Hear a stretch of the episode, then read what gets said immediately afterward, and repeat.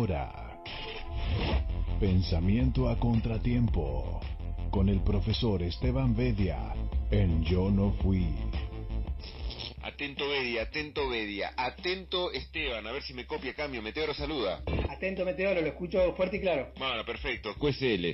¿No sos muy de manejarte con el idioma handy o no? ¿Te parece no. demasiado abreviado? No, no, no. eh, siempre me quedó pendiente la, la de hacer un cursito de, de, HF u HF. Mirá si toda tu columna la tuviese que hacer en código Morse, Esteban. No, imposible. ¿Todo bien, Mete? Bien, todo tranquilo. todo. eh, Bueno, es un tema de actualidad, me parece, y te voy a dejar para que te explayes, Esteban. Dale, dale. Sí, buenísimo. Vos sabés que la, la, obviamente es ineludible, digamos, el, tema del fallecimiento, la muerte de Maradona. Y la verdad que me, me- me puse a pensar bastante cómo buscarle la vuelta para, para cómo hablar de Maradona y la historia, ¿no? Entonces la pregunta es por qué, por qué eh, Maradona es algo histórico, ¿no? Esa es la pregunta. O por qué, o de qué manera, o cómo Maradona se vuelve algo histórico. Entonces, bueno, un poco traje esa reflexión.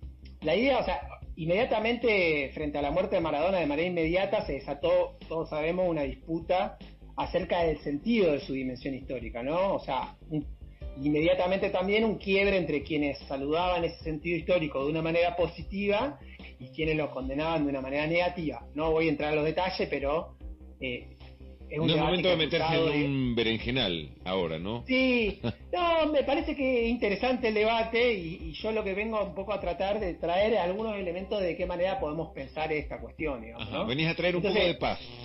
Sí, ponele.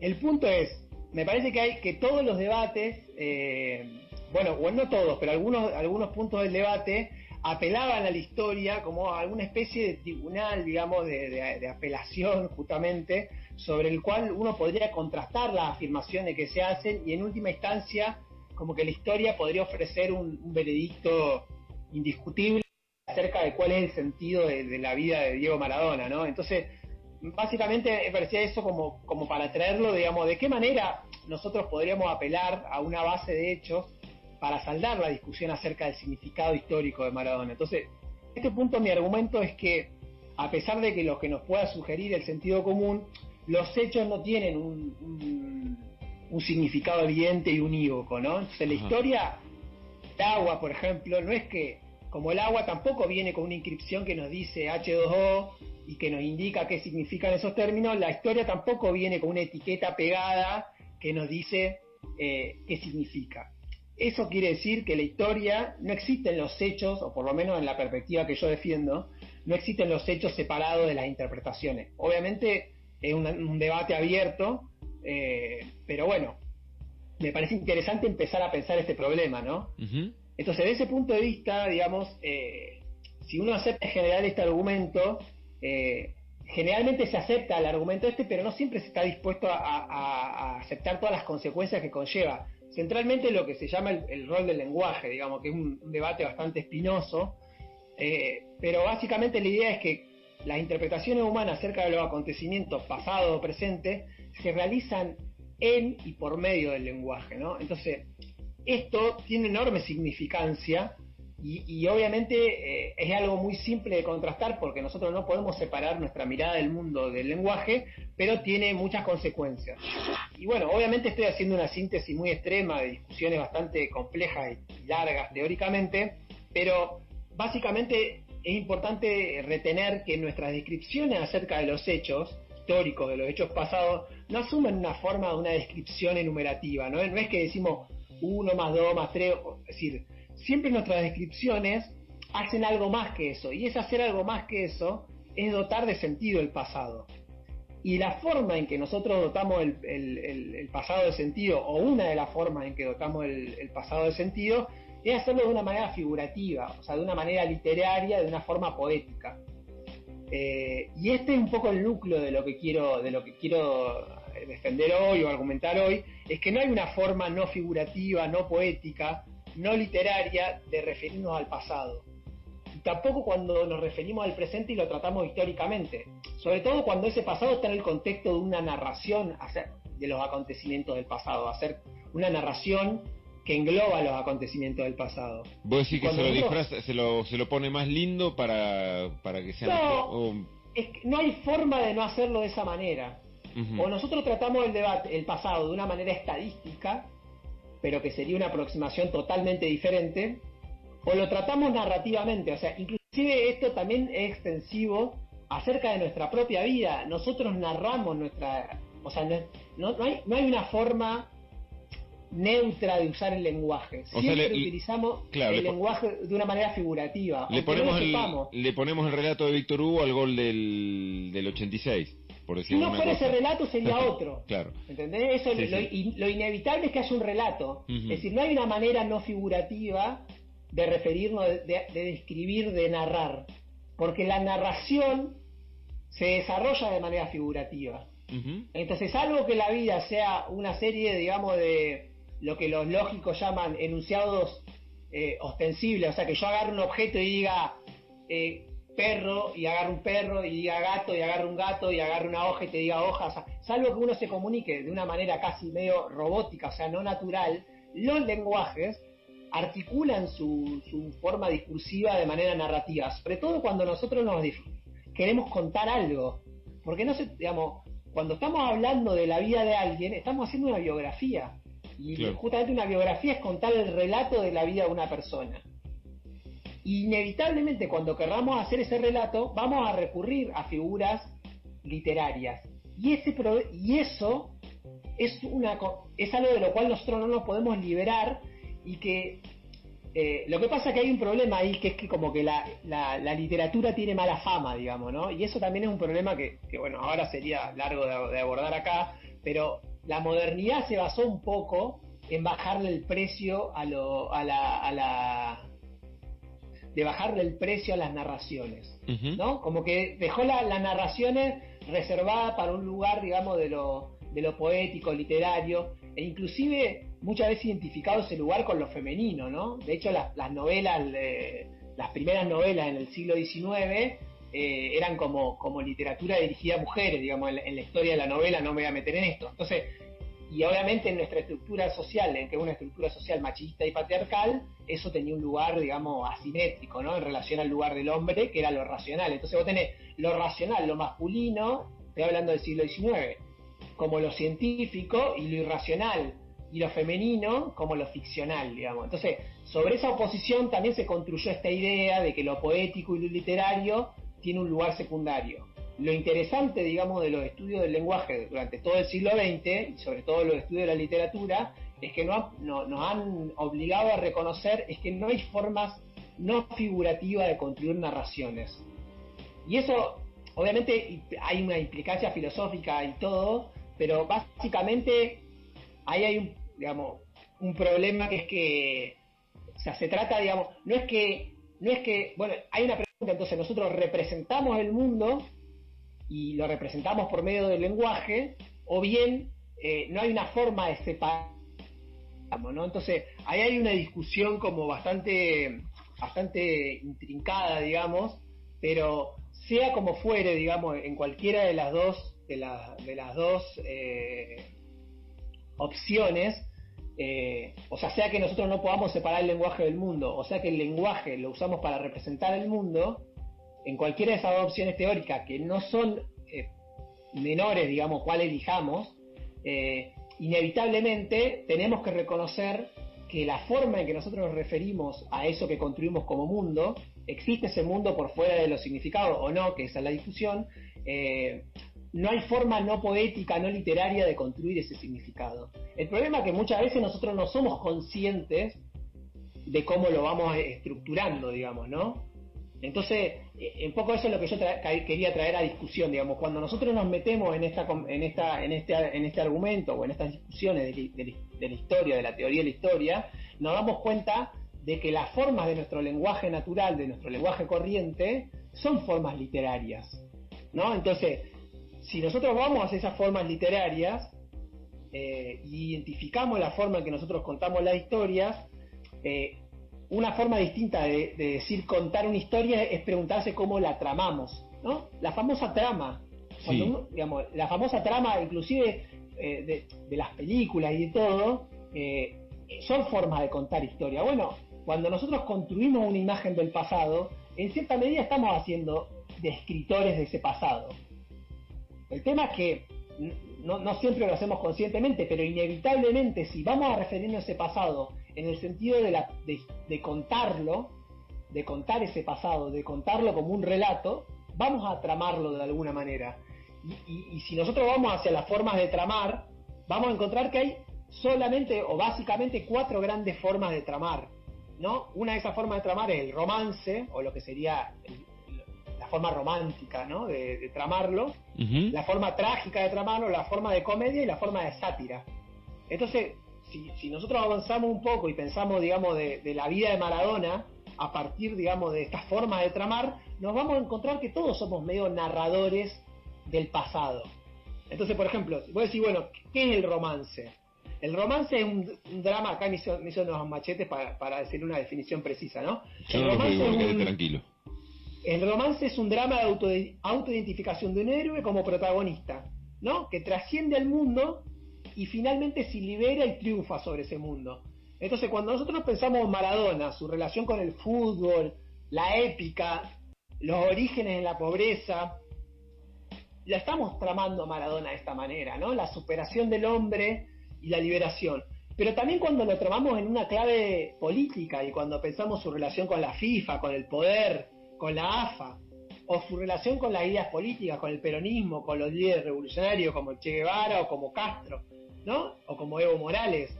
Y también en ese contexto deberíamos pensar una visión, una forma de tramar la romántica la vida de Maradona cuando pensamos en el entierro, ¿no? Casi como una figura de Estado, un héroe romántico, una identificación entre, entre Maradona y, determinadas cuestiones como la identidad nacional. Ahí hay una, una, una metonimia, digamos, una forma metafórica en la que nosotros construimos el significado de Maradona a partir de identificarlo con la, con la trayectoria de lo argentino, de la argentinidad. Y es interesante, digamos, fíjate que vos decís, ah, bueno, o sea, en este plano, cuando bajamos a este nivel de la discusión, ya te das cuenta que nuestras formas cotidianas de hablar, nuestras formas, las del periodismo, la de todos los discursos sociales, construyen, digamos. Inclusive cuando nosotros narramos nuestra propia historia como una, esto saliendo del caso Maradona, cuando narramos nuestra propia historia como una tragedia, que, y después vamos a ver para qué hacemos esto, porque lo interesante no es solamente que lo hacemos,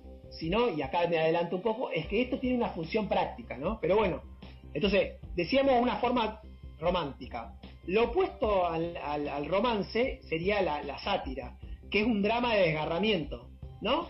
En última instancia, gobernado por la idea de que el hombre más bien es un prisionero de sí mismo más que un amo, ¿no? Entonces, por ejemplo, entonces, y que en última instancia la muerte no tiene ningún sentido, digamos, y, y ofrece como un manto sin sentido a la vida, ¿no? Entonces, ahí, por ejemplo, Ahora cuando se empieza a hablar de la, de la, de la muerte de Maradona, de todas las circunstancias en las cuales murió, etcétera, etcétera, su relación, por ejemplo, con las adicciones, aparece, empieza un poco a tramarse en este plano, digamos, satírico del sinsentido, ¿no? De la, de la vida sin sentido, ¿no?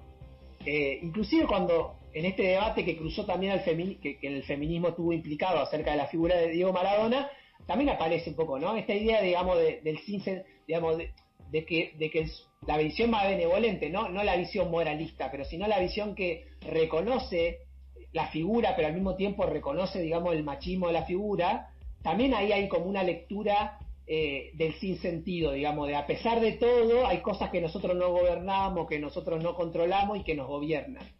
Eh, y en el medio, entre el romance y la, y la, y la sátira, está la comedia y la tragedia, ¿no? que son formas de liberación parcial, formas de escape, aunque de manera diferente. Por ejemplo, en la comedia hay como, como reconciliaciones, ¿no? Que se, muchas veces, las, viste que las comedias terminan como con una fiesta al final, ¿no? Bueno, esa forma eh, festiva es la forma que ofrece la reconciliación. Y un poco la mirada eh, de de Maradona como, como una mirada satírica o de comedia, también está, por ejemplo, en la canción de Manu Chao, ¿no? De la vida es una tómbola. Esta idea de que, de que nosotros no gobernamos nuestra propia vida, ¿no? Y que hay fuerzas que nosotros no controlamos. La relación problemática con, con, con la psiqui, digamos, ¿no? La digamos, el problema del abandono, la salud mental, todas esas formas, digamos, se terminan inscribiendo en estas formas narrativas, ¿no? Y, ¿no? Y, y cómo al final somos como medio una víctima del azar y que hay cier y el y, fíjate que en esta idea de que la vida es una tómbola, y, después que dice Manu Chao, dice, y si, eh, si yo fuera Maradona viviría como él. Entonces, ahí hay como un reconocimiento del sinsentido y que en última instancia el reconocimiento sin sentido, del sinsentido de la vida, ¿no? En esta forma, como ver la vida como una especie de comedia, de tragicomedia, en ese sinsentido de la vida hay una cierta liberación, una cierta, una cierta como exculpación, digamos, de, nuestra propia subjetividad. No controlamos todo lo que hacemos y muchas veces lo que hacemos no sabemos ni por qué lo hacemos. Y, bueno, un poco, ¿no? Y por último podría ser la tragedia, ¿no? Donde la tragedia ya reconoce que no hay una reconciliación, que, sino que hay una actualización que, digamos, que origina el drama la figura, digamos, del entierro, el entierro frustrado, fatídico, digamos, problemático, asume de cierta forma trágica, ¿no? En la idea de que, de que, de que ni siquiera en el entierro puede Maradona tener paz porque su vida fue sin paz, ¿no? Digo, no, no digo que parte de los discursos sociales, de las interpretaciones que se hacen, asumen estos significados. Vos fíjate que eh, va a sonar medio absolutista, pero si uno hace un detalle de, esta, de, estas formas de tramar, ¿no? Repito, el romance, la sátira, la comedia y la tragedia, uno podría revisar todo lo que se escribió de Maradona en los últimos, en la última semana y encontraríamos que de alguna forma u otra todos los relatos encajan en este lugar. Todos los relatos, inclusive nuestros propios relatos de la vida de Maradona, van recuperando estos sentidos de tramar la vida de Maradona. ¿no? Y un poco eso es lo que, lo que quería, lo que quería, lo que quería eh, recopilar. Fíjate que en esta última en esta última forma de, digamos, de contar la vida de Maradona, aparece la identificación entre su vida trágica y la decadencia nacional. Esa, la mayoría de las miradas negativas sobre Maradona asumen esta perspectiva. Por ejemplo, la de Sebrelli, ¿no? Sí. Es una, una visión muy negativa y si uno lee con detalle, identifica el drama, digamos, el supuesto, digamos, relato de la decadencia nacional, y ahí también tenés, porque en realidad este análisis lo podríamos extender a, los relatos de las historias nacionales, ¿no? O sea, entender la historia nacional, 70 años de decadencia argentina, por ejemplo, para decir, ahí hay un tropo, ahí hay una estructura narrativa que organiza nuestra mirada sobre el pasado. Entonces, si yo homologo una mirada trágica, 70 años de decadencia argentina, y homologo la vida de Maradona como una representación metafórica de esa decadencia argentina. Fíjate, digamos, de qué manera están unidas estas miradas decadentistas, digamos, o la mirada épica.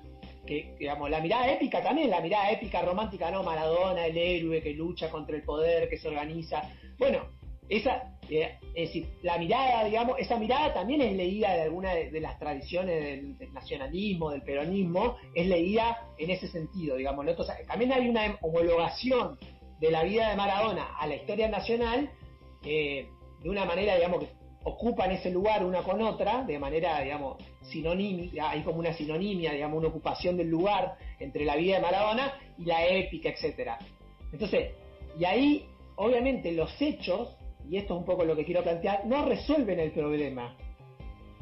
No hay una forma, digamos, indubitable o completamente mm, eh, indiscutible en que yo puedo ponerlo a Maradona en un casillero o en otro. ¿No? Y entonces un poco la idea es sea, nosotros podríamos seguir esto, y obviamente he dejado mucho el detalle de lado, etcétera, pero lo que quiero defender es que esta es la forma en que nosotros volvemos a Maradona histórico. Y de la misma manera que lo hacemos con Maradona, lo hacemos con nuestra propia vida y lo hacemos con la vida de nuestros héroes populares y lo hacemos, digamos, y lo hacemos con la historia de nuestro país y con la historia del mundo, digamos, ¿no? Lo volvemos histórico porque lo tramamos. Y lo tramamos contándolo.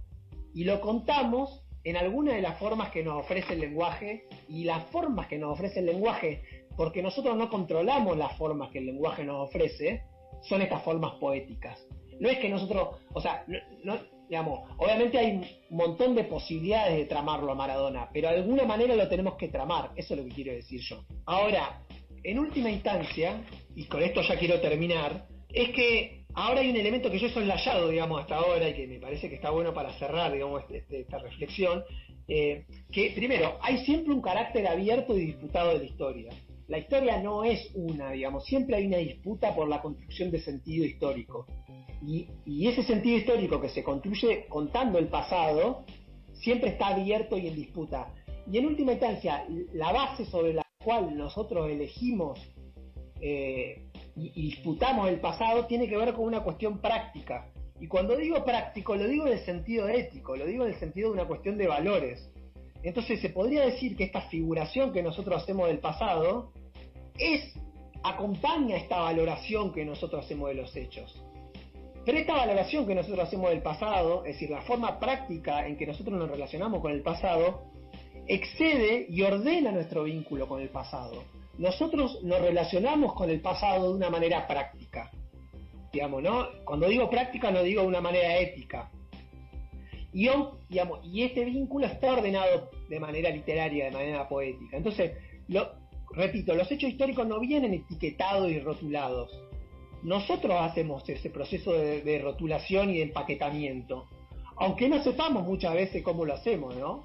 Y de este modo, la pregunta por lo histórico de Maradona es una pregunta eminentemente práctica, es una pregunta eminentemente ética, aunque la respondamos en una forma poética. Y la pregunta es una pregunta que se, ha hecho muchas veces a lo largo de la historia, que tiene que ver con una pregunta práctica, con qué hacemos. Y esa pregunta es qué hacer con el presente, qué hacer con el futuro. Porque a mirar a Maradona, porque a mirar a este, este protagonista, a este héroe romántico, este héroe trágico, o, este, o esta figura cómica, o esta figura satírica, digamos, uh -huh. según cómo nosotros la, la, la, vayamos tramando o cómo la vayan tramando los, los que cuentan a Maradona, nos estamos preguntando también qué hacer con nosotros mismos. ¿Qué hacer con nuestras ambigüedades, como las tenía Maradona, con nuestros demonios, como los tenía Maradona, con nuestras renuncias, con nuestros claroscuros, con nuestros triunfos y con nuestras derrotas? Entonces, es en ese sentido que la pregunta que nos hacemos cuando tramamos a Maradona, cuando contamos la historia de Maradona, es que es la pregunta de qué hacemos con nosotros mismos. Y en ese sentido es que nosotros eh, contamos a Maradona y pensamos a Maradona histórico porque Maradona nos sirve para preguntarnos sobre qué hacer nosotros con nuestro propio con nuestra propia historia. Y eso de esa manera me parece que es interesante pensar de por qué Maradona se vuelve algo histórico, ¿no? Si alguien tiene que escribir mi biografía, quiero que seas vos, Esteban. no sé si te conviene. No, pero yo digo, también, en esta pregunta, bueno, la pregunta por Maradona es también una pregunta por nosotros mismos. Yo creo mm. que en el fondo es esa. Bueno, esto está muy trabajado, por ejemplo, en el psicoanálisis lacaniano, ¿no? O sea, ¿cuál es el relato que nosotros construimos sobre nuestro pasado? ¿Con qué palabras elegimos narrarnos? Por ejemplo, mm. no, no, no eh, podríamos meter un montón de ejemplos. Entonces vos me decís, quiero que me cuenten. Bueno, lo que yo te digo en parte también es que vos sos historiador de tu propia vida. Y vos sos un historiador de tu propia vida porque más allá de que tu vida no, no, no haya terminado, vos elegís narrarte de alguna manera. Lo, todo el tiempo lo estás haciendo. Pero la pregunta de cómo te narrás vos, o sea, vos tenés un repertorio de acontecimientos y de hechos en lo que vos elegís narrarte, pero porque querés resolver algo en el presente. Nosotros todos nos narramos y narramos a Maradona, es porque nos sirve respondernos sobre qué hacer qué decisiones tomar y qué prácticas seguir en el presente. Cuando lo narramos románticamente como un héroe, como un rebelde, como un revolucionario Maradona, bueno, es porque estamos en parte eligiendo ese presente para nosotros. Cuando lo narramos como parte de la decadencia de la historia nacional, es también porque queremos, queremos abonar esa mirada que tenemos acerca de la historia nacional. Y así podríamos seguir con todas las formas de narrativas que se construyen con Maradona. Lo que yo digo es, ni en nuestra propia vida, ni en nuestra propia, ni en la vida, digamos, de la que elijamos narrar, hay una base de hechos indubitable por fuera de la forma en que los narramos. Por eso la historia, a pesar de que el pasado es algo que ya está, en un sentido, está clausurado, siempre se está reescribiendo. Porque justamente estamos, nuestra forma de hacer, nuestra forma de, de responder al presente siempre es una forma histórica, ¿no? Y eso es lo interesante, digamos, de la cuestión. Esteban, muchísimas gracias. No, Mete, gracias a vos como siempre. Nos vemos. Arroba Esteban-Vedia. Con V corta de Vedia. Con V corta de vestuario visitante. Vio